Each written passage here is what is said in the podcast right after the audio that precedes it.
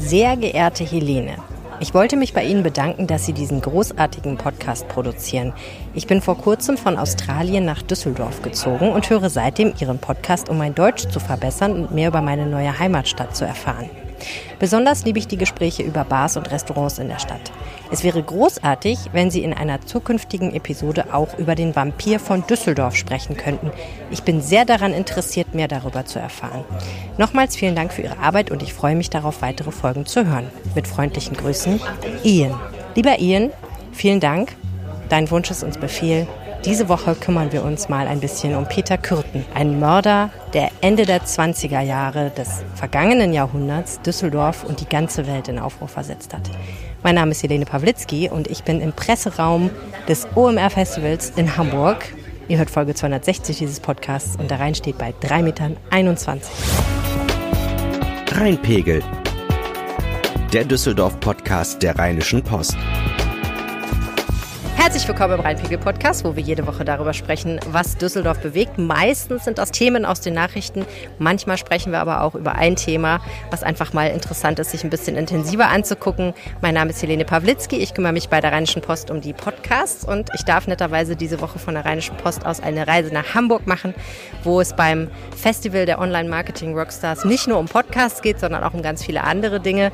Habe aber überlegt, was mache ich in dieser Woche? Ähm, und da ich diese nette Anfrage von von Ian bekommen habe, die ich vorhin vorgelesen habe, habe ich gedacht, das ist doch eine super Gelegenheit, um sich mal mit dem Fall Peter Kürten auseinanderzusetzen, der wirklich super, super spannend ist und uns auch ein bisschen was über das historische Düsseldorf verrät. Und dazu habe ich einen großartigen Interviewgast. Herzlich willkommen im Rheinpegel-Podcast, Benedikt Mauer. Dankeschön freue mich sehr. Benedikt Mauer, Sie sind Leiter des Stadtarchivs in Düsseldorf. Das heißt, Sie forschen allgemein zu allen Dingen, die in Dokumenten niedergelegt sind in Düsseldorf. Nicht nur natürlich zum Fall Peter Kürten. Aber Sie haben sich vor kurzem noch mal intensiver mit diesem Fall auseinandergesetzt. Warum? Ja, das war etwas kurios. Ich bekam ein Paket aus Süddeutschland und äh, mit der normalen Post und in diesem Päckchen lag, lag eine Akte drin, eine sogenannte Handakte und zwar von dem Untersuchungsrichter, der den Fall äh, Kürten ja von Anfang an betreute, Karl Hertel. Äh, der wurde später Richter am Bundesgerichtshof und hat dann zu einem mir unbekannten Zeitpunkt an einen befreundeten ähm, Staatsanwalt diese Akte abgegeben und dessen Sohn fand sie im Nachlass seines Vaters und schickte sie mir zu in dem äh, Glauben, in der Vermutung, dass diese Handakte im Stadtarchiv Düsseldorf gut aufgehoben wäre. An sich wird das auch stimmen, aber sie gehört ins Landesarchiv und es ist total spannend gewesen. Da waren also Mitschriften von Herrn Hertel, es waren äh, stenografische Notizen dabei, es waren ein paar Fotos etc. pp, ähm, weil Hertel eben vorhatte, ein ja offenbar vorhatte, ein Buch zu schreiben zu dem Fall, den mehrere Jahre beschäftigte. Es waren auch Briefe von Kürten dabei, Briefe von Kürtens Frau. Und äh, naja, wir haben das aber dann pflichtschuldig an das Landesarchiv abgegeben. Aber die Kolleginnen und Kollegen haben mir versprochen, ich kriege einen Scan davon. Hat es Ihnen ein bisschen das Herz geblutet? Naja, also ich bin Profi und das sind Unterlagen der Justiz und Justizunterlagen gehören in das zuständige Landesarchiv. Und ich finde es total wichtig, dass diese Unterlagen eben nicht unter die Geräte gekommen sind, ja, sondern äh, der Erbe sozusagen hat geschaltet und er hat sich gedacht, das gebe ich mal nach Düsseldorf. Was die damit machen, musste er nicht wissen, konnte er nicht wissen. Aber das ist gesichert, wird jetzt restauriert und demnächst der Forschung zur Verfügung gestellt. Nehmen Sie uns doch mal mit in die Zeit, in der Peter Kürten, der mehrfache Mörder, der außerdem noch einige Überfälle und auf jeden Fall ein paar Brandstiftungen begangen hat, seine Taten verübt hat. Was ist Düsseldorf für eine Stadt Ende der 20er Jahre? Also das ist ein bisschen ambivalent. Ich fange mal mit dem Positiven an. Auf der einen Seite war Düsseldorf wie viele andere Städte in den ausgehenden 20er Jahren eigentlich ein Stück weit wieder auf dem aufsteigenden Ast. Äh, eine besonders prominente äh, Geschichte ist damit verbunden die Gesolei, eine große Ausstellung ähm, Ende der 20er Jahre, sogar die erfolgreichste Ausstellung der Weimarer Republik überhaupt. Ähm, also man, man stieg langsam wieder auf und erholte sich nach dem Ersten Weltkrieg. Andererseits war die Stadt doch immer noch gezeichnet ähm, von, von der Unruhe der Weimarer Republik. Man befand sich fast schon wieder auf dem Weg in die nächste Krise, in die große Depression des Jahres 1929, Ende 29. Es gab große soziale Probleme, ähm, Wohnungsnot etc. pp. Ähm, es war alles andere, möchte ich jetzt mal sagen, als äh, eine Zeit, in der in der man lebte mit großem oder größtem Optimismus. Und in dieser Stadt bewegt sich jetzt der Mann Peter Kürten. Was ist das für ein Typ? Tja, also wir wissen einiges über sein Leben vor der großen Mordserie, weil natürlich sein gesamtes Leben durchleuchtet wurde. Er ist in, äh, in Mülheim, also dem heutigen Kölner Stadtteil Mülheim geboren, kam als kleines Kind zusammen mit seiner Familie nach Düsseldorf. Er hatte zehn Geschwister. Ähm, es muss ein relativ gewalttätiges Umfeld gewesen sein, in dem er lebte. Sein Vater war, war gewalttätig, schlug Frau und Kinder. Ähm, Kürten ist auch. Kann ich da kurz einhaken? Das habe ich gelesen und habe mich gefragt, wie normal, ehrlich gesagt, war das zu der damaligen Zeit? Denn ähm, dass man dem Kind eine verpasste, ehrlich gesagt, das war ja noch bis zum Ende des 20. Jahrhunderts in ja. manchen Familien normal. Also, ähm, der, dass der Vater Alkoholiker war und seine Frau und seine Kinder schlug, das wird, wird immer so betont im Nachhinein. Aber ich habe mich gefragt, wie oft ist das vorgekommen in diesen Arbeitermilieus damals? Also, ähm, ich, ich weiß es nicht genau, äh, aber ich meine, dass der Vater tatsächlich dann auch Polizei bekannt wurde durch seine Gewalttätigkeit. Ich bin mir nicht ganz sicher. Ähm, also er ist, muss schon sagen wir mal, auffällig gewalttätig gewesen sein. Mhm. Und es war auch so, dass die Leute im Nachhinein, als klar wurde, was hat Peter Kürten getan hat, dass sie dann schon gesagt haben, okay, der kam auch aus schwierigen Verhältnissen. Das wurde auch damals schon betont, ja. ja? Wurde. Und äh, es zeigte sich auch, es spiegelte sich ein Stück weit, muss man mal sagen, ähm, darin, dass er dass er im Grunde genommen schon als Kind Gewalttaten beging oder sagen wir mal ab, äh, stark abweichendes Verhalten zeigte. Mhm. Ähm, in unterschiedlicher Art und Weise, also auch was, äh, was Brandstiftung, Diebstähle etc. anging. Ähm, Gewalt gegen Tiere, ne? Also er hat Gewalttätig auch, äh, gegen Tiere. Ja, und das sind ja, es sind ja Dinge, wo man ähm, inzwischen aus der Forschung weiß, ganz häufig ist das so, dass Gewalttäter anfangen, damit Gewalt gegen Tiere und gegen Dinge zu verüben ja. und dann weitergehen ja. sozusagen zu Menschen. Genau, mhm. genau. Ein gewisses sadistisches Verhalten an den, an den Tag legte. Hm, dann beruflich ist es etwas schwierig zu sagen, weil er sehr oft, entweder sehr oft den, den die Arbeitsstätte wechselte, mhm. wohl auch, weil, weil die wirtschaftliche Lage hier nun alles andere als rosig war, ähm, gerade nach dem, nach dem Ersten Weltkrieg, ähm, zum anderen aber, weil er sehr oft ins Gefängnis einrücken musste. Also er ist ja nun schon äh, recht früh aufgefallen durch, durch Einbrüche, Diebstähle, Brandstiftung etc. pp. ist er so und wurde immer wieder, ähm, musste immer wieder ins Gefängnis gehen. Seine erste furchtbare Straftat äh, 1913, den ersten Mord, den er beging ähm, an einem, ich glaube, neunjährigen Mädchen, auch in, in Mülheim, ähm, ist ja erst 1930 entdeckt worden, also in dem Sinne, dass er als Täter identifiziert wurde. Und in der Zeit dazwischen, muss man sagen, hat er sich auch mehr oder weniger durchgeschlagen, beruflich durchgeschlagen. Ähm, auch wieder immer wieder eingerückt in, ins, ins Gefängnis und hat dann schließlich 1925, glaube ich, geheiratet und ist dann mit seiner mit seiner Frau nach Düsseldorf gezogen, wo mhm. dann er im Grunde genommen auch seine, seine Gewaltexzesse weiterlebte, oft aber eben deswegen gar nicht geschnappt wurde, ähm, bis es dann eben losging 1929 mit der großen und furchtbaren Mordserie. Ja, er hat ja, wie Sie gesagt haben, geheiratet. Er hat mit seiner Frau, wenn ich das richtig sehe, in Flingern gelebt und er war eigentlich eine relativ unauffällige Gestalt, insofern als dass hinterher alle gesagt haben, Mensch, das war doch ein netter Kerl, der rannte immer total gepflegt rum. Können wir uns gar nicht vorstellen, dass der das gewesen sein soll. Also er war auf der einen Seite durchaus Polizei bekannt. Also er wurde ja auch tatsächlich im Rahmen dieser Mordserie als Verdächtiger geführt. Die Polizei screente ja sozusagen diejenigen, ähm, die sie auf dem Schirm hatten. Ähm, aber tatsächlich Unbekannten gegenüber fiel er auf. Und das war wohl auch seine Taktik. Er hat in der immer Zufallsbekanntschaften gesucht ähm, auch im Kontext eben seiner Gewalttaten, seiner Vergewaltigungen, seiner Mordversuche, seiner Morde, sprach er immer Personen an, die ihn nicht kannten. Hat es ja mhm. nicht im Bekanntenkreis getan. Mhm.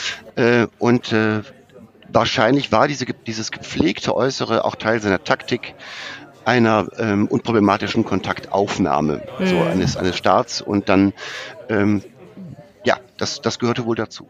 Ja, und es gibt dann ja auch viele Schilderungen, dass er an den Ort des Verbrechens zurückkehrt oder an den Fundort der Leiche und dort mit teilweise mit Polizisten spricht, teilweise mit äh, Menschen spricht, die ähm, in der Nachbarschaft wohnen oder die in irgendeiner Form Zeuge waren, total freundlich mit denen ist und mit denen plaudert und über den Fall redet, was offensichtlich auch ähm, wichtig für ihn war. Und keiner darauf kommt, dass er es gewesen sein könnte. Ja, also das, das war für ihn wichtig. Das hat ihn wohl auch irgendwie tatsächlich magisch angezogen. Ähm, soll er hin und wieder vorkommen, dass, dass äh, Mörder zum Ort ihrer Taten zurückkehren. Und er hat es auch wirklich darauf ankommen lassen. Also man merkt auch, ähm, hat, glaube ich, zwei oder drei Tatortskizzen auch in die Polizei geschickt und, und äh, dort markiert, hier habe ich eine Ermordete äh, abgelegt. Als er festgenommen wurde, war er wohl letztlich auch gar nicht so sehr überrascht. Er hat viel früher damit mitgerechnet, dass das passiert. Er hat es vielleicht auch darauf angelegt, aber es, wir würden heute sagen, es hat ihn vielleicht auch tatsächlich nochmal besonders erregt, dann am Morgen nach seiner Tat, er hat ja oft am späten Abend oder in der Nacht die Morde begangen und hm. gleich früh morgens war er mit als einer der ersten am Tatort. Es gibt hm. auch einen, einen Tatort, äh, äh, an dem also der Polizist hätte hellhörig werden müssen, weil ähm, der Polizist war sozusagen auf dem Weg dorthin und er sprach den Polizisten an und gab im Laufe des Gesprächs sowas wie, wir würden heute sagen, Täterwissen von sich und der Polizist hat nicht geschaltet. Ja, also er hat es wirklich teilweise bis auf die Spitze getrieben. Das Schwierige an Peter Kürten für die Ermittler war ja tatsächlich, dass er schon unterschiedlich vorgegangen ist an manchen Belangen und dadurch erstmal auch gar kein Zusammenhang zwischen vielen Taten hergestellt wurde zunächst. Aber trotzdem kann man ja ein paar Dinge sehen, die immer gleich abgelaufen sind oder die ähnlich abgelaufen sind. Ähm, er hatte so ein bisschen schon eine Handschrift. Können Sie mal zusammenfassen, wie er normalerweise vorgegangen ist? Also die meisten seiner Taten hatten irgendwo auch einen, einen sexuellen Hintergrund. Also er hat äh, die Frauen, die er ermordet hat, oder zum Teil auch versuchte zu ermorden und wo es ihm dann nicht gelang, äh, hat er vergewaltigt, hatte äh, irgendwelche Sexualfantasien wohl äh, dabei. Das war klar, das ähm, war eben so, dass man ihm das nachweisen konnte oder dass die Frauen, sofern sie es überlebten, eben auch, auch davon berichteten und dass das den Ermittlern immer klarer wurde, mit wem sie es da zu tun hatten. Und er hat bestimmte Mordwerkzeuge verwendet, äh, beziehungsweise Werkzeuge, mit denen er seine Opfer attackierte. Das war ähm, eine sogenannte Kaiserschere, also eine Schere, äh, wie die Polizei herausfand, auch manchmal auch einen Hammer benutzt. Also da gab es schon gewisse, äh, sagen wir mal, Kontinuitäten, hm. die sich herauskristallisierten. Aber äh, das war natürlich dann erst, wo es wurde immer klarer und klarer, als man so etwas wie eine Serie entdeckte. Das war jetzt nicht von Anfang ja. an klar. Ähm, und es musste sich erst sozusagen auch im Rahmen der, der Ermittlungen herauskristallisieren. Ja. Peter Kürten hat einige Kinder, einige Frauen und einen Mann ermordet. Und meistens lief das ja so ab, dass er, äh, insbesondere wenn seine Frau spät abends noch arbeiten war, losgezogen ist unterwegs Menschen mehr oder weniger aufgegabelt hat. Das waren häufig ähm, jüngere Frauen oder Frauen, die in Anstellung waren, die allein unterwegs waren, oftmals so am Rand von der Kirmes oder unterwegs. Er hat häufig auch äh, Kinder angesprochen, die sich teilweise verlaufen haben oder eben auch zum Beispiel auf dem Heimweg waren, spät abends alleine noch ähm, und hat die dann oft irgendwie durch die Stadt begleitet, ist mit denen irgendwo hingegangen, hat gesagt, lass uns doch da und dahin einen Spaziergang machen. Mhm. oder ich bring dich nach Hause oder irgend sowas. Oder ich sag dir, wo du schlafen kannst in einem Fall, eine Frau, die nicht wusste wohin, ich zeig dir, wo ein Wohnheim ist. Hat die dann aber meistens an recht entlegene Orte geführt, also in den Wald, in die Wiesen, irgendwie an den Rand, im Park teilweise auch. Und hat dann, ähm, wie Sie schon gesagt haben, ähm, mit manchen Frauen Geschlechtsverkehr gehabt. Manchmal war der auch stundenlang mit denen unterwegs. Und hat dann an irgendeinem Punkt immer Gewalt ausgeübt. Und teilweise ähm, ist das eben so gelaufen, dass die Opfer dann schwer verletzt entkommen konnten. Vielleicht sind sie auch etwas später gestorben. In manchen Fällen hat er sie dann auch direkt getötet.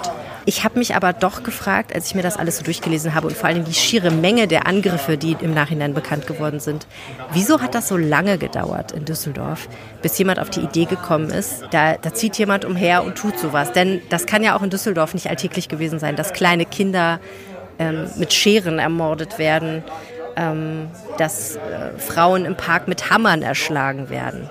Also in der Tat ist es ähm, natürlich schon so, dass, also je, je häufiger das passierte, und wir müssen uns vorstellen, äh, allein im Jahr 1929 hat er acht Menschen ermordet und ähm, etwa 15 attackiert, verletzt, vergewaltigt und so weiter und so fort. Und äh, es gab unterschiedliche Ideen natürlich auch dazu.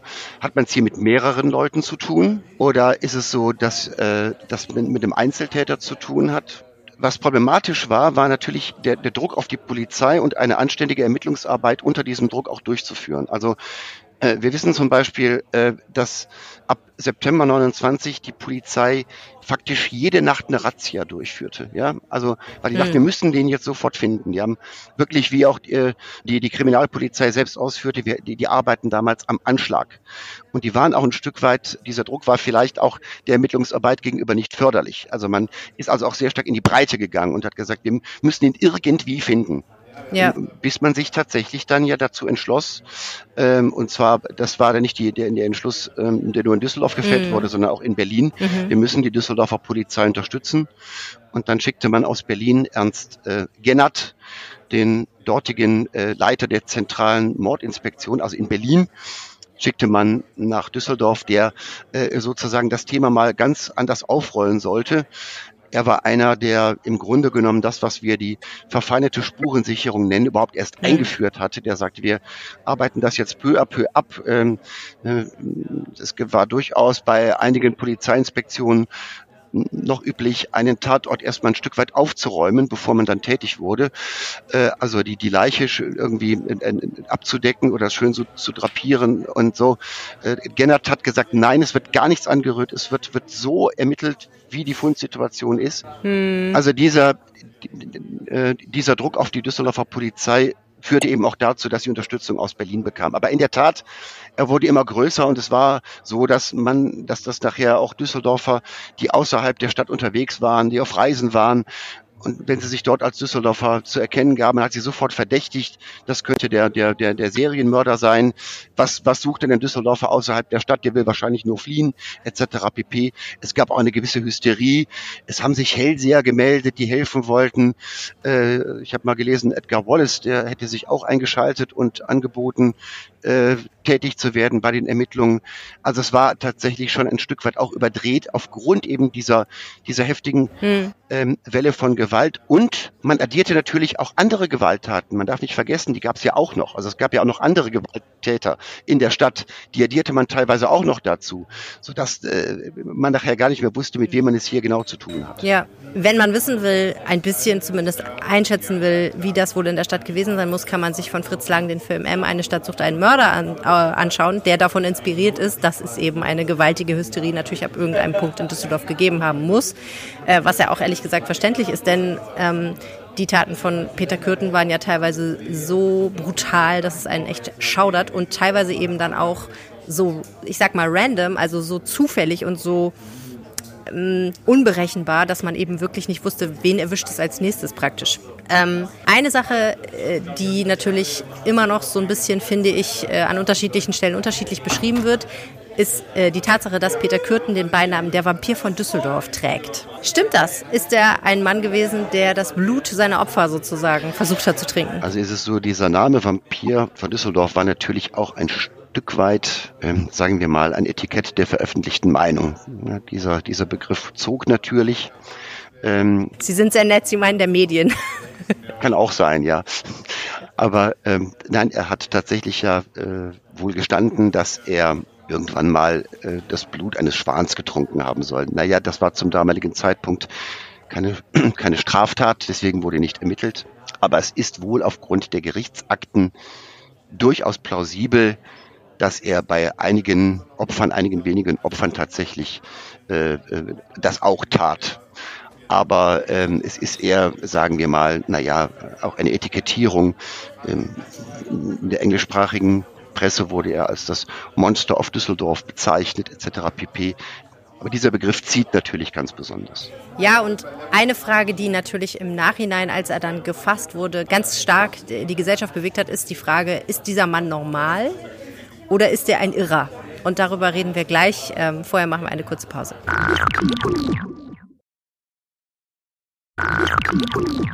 Und wir sind zurück. Jetzt müssen wir darüber reden, wie die Polizei letztendlich Peter Kürten auf die Spur gekommen ist. Das war wirklich nicht einfach und hat echt lange gedauert, nämlich Monate. Ähm, wie ist es denn im Endeffekt dazu gekommen, dass klar war, er muss der Täter sein?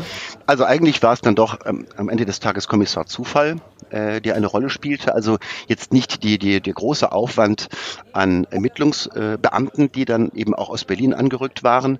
Es war so, ähm, Kürten hatte ein Opfer kennengelernt, Maria Butlis hieß sie, und äh, er bot ihr an, ähm, bei ihm zu übernachten.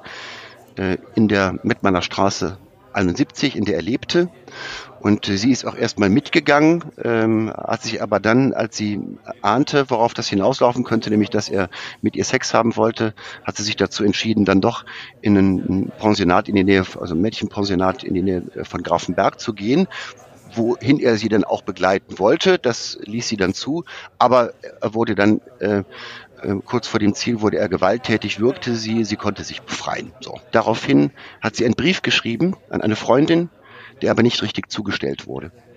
Er wurde zwei Häuser weiter abgeliefert und in diesem Brief beschrieb sie diese Attacke und die falschen Empfänger gingen damit, taten das einzig Richtige, was sie tun konnten, gingen damit zur Polizei und äh, die Polizei hat dann Butlis aufgesucht und äh, sie führte sie in die Mettmanner Straße 71, ähm, lief dort auch Kürten über den Weg, den sie nicht erkannte. Er allerdings sie. Ja, dann ist sie rausgegangen und äh, die Polizei hat einfach sicherheitshalber bei äh, der Frau Kürten äh, eine, eine Vorladung hinterlassen. Also ihr Mann möge sich bitte bei der Polizei melden. Äh, damit konfrontierte sie ihn und er ahnte, dass das Spiel aus wäre und ähm, gestand ihr alles und sie offenbarte das dann auch der Polizei und hat schließlich mit ihnen dann ein Treffen vereinbart, das sie der Polizei auch mitteilte und ähm, dann wurde er festgenommen. Also es, es führt jetzt nicht klar ein klares Ermittlungsergebnis äh, eins zu eins äh, in seine Wohnung oder in seinen Arbeitsplatz, sondern schlichtweg, muss man sagen, ein verirrter Brief. Ja, und vor allen Dingen, es gab ja im Nachhinein auch sehr viel Kritik an diesem Vorgehen der Polizei, die ja alles getan hat dafür, ihn zu warnen. Sie schickt ja. ein Opfer, was überlebt hat, in das Haus, auch glaube ich nochmal alleine, um mal zu gucken, ob der da vielleicht rumrennt. Ja. Äh, sie hinterlässt eine Vorladung, so frei nach dem Motto, flieh doch, wenn du kannst.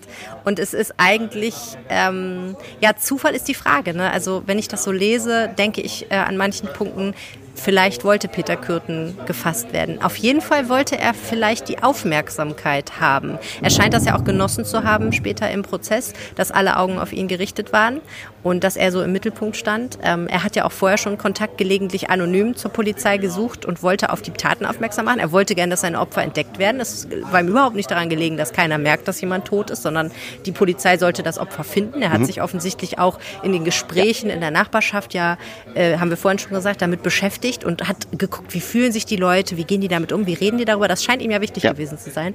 Also an manchen Stellen, auch wenn er seiner Frau dann so ein volles Geständnis ablegt, frage ich mich, ob er nicht eigentlich auch ein, ein Stück weit das wollte irgendwie, dass er erwischt wird. Auf jeden Fall ja. hat die Polizei ihn ja dann im Endeffekt gefasst und ähm, es gab einen Prozess und vor allen Dingen gab es ja den Versuch herauszufinden, welchen Geisteszustand er eigentlich hat. Mhm. Ähm, 1000 Seiten Gutachten wurden geschrieben. Was war denn das Ergebnis? Also das Ergebnis war, dass er strafmündig ist. Es gab damals ja auch schon den Paragraphen 51, was die äh, äh, Frage der Strafmündigkeit angeht oder eben auch nicht Unzurechnungsfähigkeit, wie man auch gemeinhin sagt. Äh, und darauf spekulierte er wohl hin und wieder auch. Also es schwankt ja bei Peter Kürten. Sie haben es gerade völlig richtig gesagt. Auf der einen Seite äh, brüstet er sich mit den Taten. Er gibt ja am Anfang sofort alles zu. Äh, da ist dann auch ein Stück weit äh, in der Erzählfreude, die er an den Tag legt, ein bisschen was Narzissmus dabei, glaube ich schon. Ähm, und dann schwankt er ein bisschen und äh, möchte schon in die Richtung gehen, aha, auf Unzurechnungsfähigkeit plädieren. Irgendwann, also relativ früher am Anfang äh, der Vernehmung, zieht er ja auch sein Geständnis wieder zurück und sagt, nee, das hätte er nur unter dem Druck getan und das stimmt nicht. Ähm, aber am Ende des Tages ähm, war das Gutachten eindeutig. Er ist strafmündig äh, und äh, ähm, er ist in keinster Weise unzurechnungsfähig. Zwei Gutachter waren dabei, also einer aus den Heilanstalten in Bitburg-Hau, einer aus Grafenberg. Und beide haben ihn also begutachtet und sind zu diesem Schluss gekommen. Das hätte natürlich gravierende Auswirkungen auf das Urteil auch haben können, denn bei Strafunmündigkeit wäre es wohl nicht auf ein Todesurteil hinausgelaufen, sondern einfach nur auf eine Einweisung in eine Heilanstalt, was aber dann nicht passieren sollte. Sie haben es gesagt, Peter Kürten ist zum Tode verurteilt worden und mir scheint, an dem Punkt hat er dann doch gedacht, oh nein, damit äh, war er dann doch nicht einverstanden. Ne? Er hat dann noch ein Gnadengesuch gestellt. Ähm, das ist, das ist so. Er hat das also am Anfang nicht akzeptiert. Es ist interessant, auch in der Korrespondenz mit seiner Frau schwankt das hin und her. Äh, und, ähm, aber äh, tatsächlich war es dann so, es wäre die Öffentlichkeit, ich sage es auch jetzt mal so, in keinster Weise zur damaligen Zeit, in keinster Weise zu vermitteln gewesen. Äh, der Ruf äh, war eindeutig bei dem Aufsehen, den diese äh, Strafserie nach sich gezogen hat. Ja, Ernst Gennert, der Kommissar, hat für Kürten, wenn wir der Literatur glauben dürfen, den Begriff des Serienmörders erstmalig in Verwendung gebracht. Es wäre nicht zu vermitteln gewesen, wenn Kürten nicht hingerichtet worden wäre. Ja, weil ja auch die Gesellschaft, die Düsseldorfer Stadtgesellschaft, aber sogar, ich glaube, deutschlandweit dieser Fall Aufsehen erregt hat und, und Angst und Schrecken verbreitet hat. Die Erleichterung muss groß gewesen sein, als ein Täter gefasst wurde. Und so ein Prozess soll dann ja vielleicht auch eine gewisse gesellschaftliche kathartische Wirkung entfalten. Also ein bisschen dafür sorgen, dass ja. diese Gefühle irgendwo ein Ventil finden. Ist das so gewesen? Ich glaube, das ist tatsächlich etwas, das, äh, das können wir zurückverfolgen bis in die frühe Neuzeit oder ins, ins Mittelalter. Ja, der Mörder sühnt für seine für seine Verbrechen dadurch, in dem Fall durch die durch die Morde, die er begangen hat, dass ihm so zu Spiegel, sozusagen spiegelbildlich das Leben genommen wird. Ja, diese Reinigungsfunktion, diese Sühne diese Sühne musste her, um äh, äh, tatsächlich im Grunde genommen das Gleichgewicht wiederherzustellen, das vorher ähm, eben nicht vorhanden war und eben im Rahmen dieses Prozesses, im Rahmen dieser äh, dieses Todesurteils tatsächlich wiederhergestellt wurde. Welche Nachwirkungen hatten denn dieser ganze Fall und auch dann nachher die Hinrichtung von Peter Kürten für Düsseldorf und Umgebung? Also ich denke zunächst vielen Leuten nach der Verhaftung und nachdem mir der Prozess gemacht wurde und wirklich klar war, er ist der Mörder, fiel erstmal wirklich ein Stein vom Herzen, dass man wusste, aha, wir haben den Richtigen und diese Mordserie ist zu Ende. So furchtbar die Erkenntnis war, äh, wie groß das Versagen war und wie, dass es viel zu lange gedauert hat, ihn zu fangen, aber erstmal war Erleichterung da. Zweitens für Düsseldorf selbst, ja, also ich finde es interessant. Ich, bin nun selbst kein gebürtiger Düsseldorfer, aber wenn ich so mit Leuten rede, die aus Düsseldorf kommen oder lange hier leben, den meisten in der Stadt sagt der Name Peter Kürten irgendwie was. Ich finde, das mag vielleicht auch mit dem Namen M, eine Stadt sucht einen Mörder zu tun haben, ja, der immer noch relativ prominent ist, äh, den ich mir auch ein paar Mal dann schon mal angeguckt habe. Ansonsten hat es tatsächlich schon einen gewissen Schub insofern gegeben, aber das bezieht sich jetzt nicht allein auf Düsseldorf, ähm, sondern generell auf die Kriminalistik, ähm, dass äh, das Tableau sozusagen der Ermittlungsmöglichkeiten erweitert wurde. Ja, man, man ermittelt mittlerweile anders. Also Ernst Gennert war nicht nur derjenige, der äh, bei der Spurensicherung Wegweisendes geleistet hat und der speziell auch zum Fall Peter Kürten publiziert hat, weil er ihn so ja beruflich so sehr faszinierte. Ähm, Ernst Gennert ist auch einer der ersten, die wir heute als Profiler bezeichnen würden. Ja? Also hat sich unglaublich viel eben in die Kriminalistik generell verändert, ähm, was bis heute sicherlich Nachwirkungen hat und vor allem aber in der Zeit kurz nach der äh, Hinrichtung Kürtens dann auch negative ähm, Folgen zeitigte. Man hat auf der einen Seite Ermittlungsmethoden, ein einen anderen Werkzeugkasten erfunden, aber im Schutz einer Demokratie. Ab 1933 haben die Nazis diese Ermittlungsmethoden natürlich völlig ungehemmt, äh, wie das in einer Diktatur und zumal in dieser möglich war, angewendet. Benedikt Mauer, Leiter des Stadtarchivs, vielen herzlichen Dank. Gerne, vielen Dank Ihnen.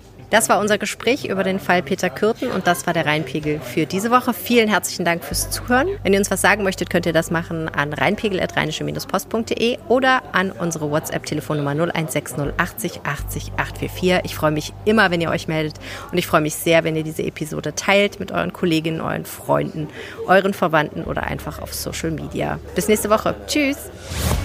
Mehr im Netz alle Nachrichten aus der Landeshauptstadt findet ihr auf rp-online.de slash Düsseldorf.